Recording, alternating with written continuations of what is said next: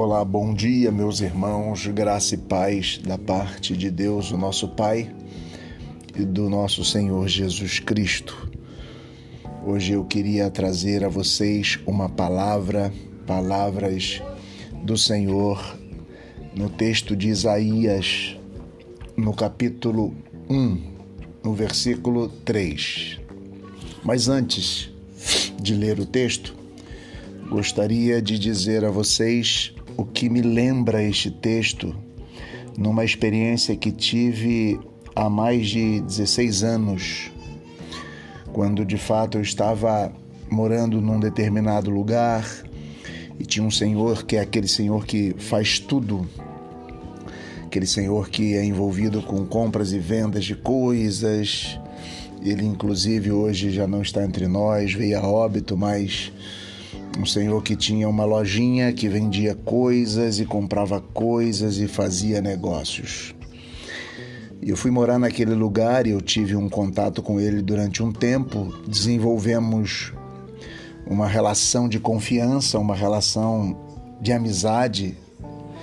A coisa foi se aprofundando até que um belo dia ele descobrindo que eu era crente, na verdade, nos primeiros dias ele descobriu que eu era membro de uma igreja evangélica. E aí então que ele começou a conversar comigo e me chamava de pastor. Na época eu era seminarista. É, isso, na época eu era seminarista, faz mais de 16 anos. Então ele começou pastor para lá, pastor para cá. E eu de vez em quando, quando tinha oportunidade de, de comunicar a ele, de falar com ele, de compartilhar com ele um pouco do Evangelho. Eu comunicava em muitos momentos, ele se mostrava redio, até que um dia eu percebi que ele tinha sido membro de igreja evangélica, mas não ia mais à igreja evangélica, não estava mais frequentando uma igreja.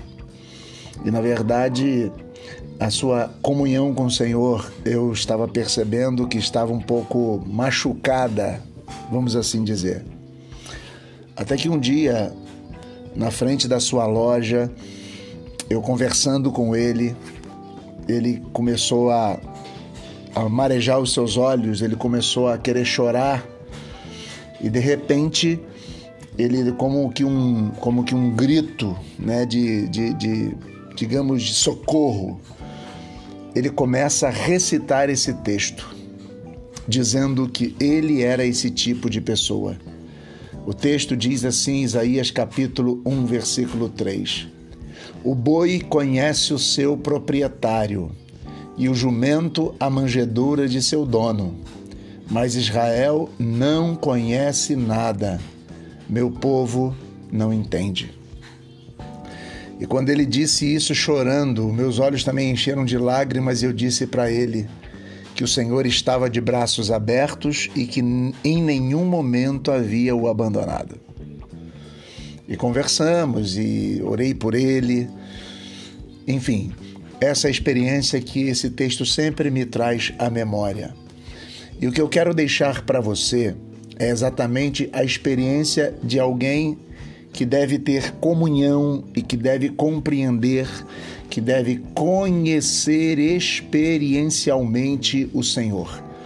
Aqui estamos diante de um texto que é o texto de Isaías, onde de fato o oráculo, a palavra do Senhor está chamando o povo de Israel, um povo que, se você for ler o capítulo, versículo 4, vai dizer: Ai de vocês, nação pecadora, povo carregado de crimes, raça de perversos, filhos renegados um povo que tinha se afastado de Deus e que, afastando-se de Deus, estava vivendo uma vida sem sentido. Perceba a linguagem, eu não quero aqui me prender demais ao contexto histórico de Isaías, pois esse áudio visa ser devocional. Perceba com clareza o, é, é, qual é o ambiente e a linguagem que o texto está dizendo para aqueles que se revoltaram contra o Senhor está usando a linguagem de um animal que conhece o seu proprietário. Deus está dizendo: o boi conhece o seu proprietário, o jumento a manjedora do seu dono. Até os animais sabem onde, onde encontrar refúgio, abrigo e tranquilidade. Até os animais sabem para onde vão e para onde correm na hora de dormir. Até os animais que saem andando por aí, eles voltam à casa do seu dono. Porém, Israel não me compreende. Talvez o que Deus queira dizer é que Israel não esteja encontrando refúgio em mim.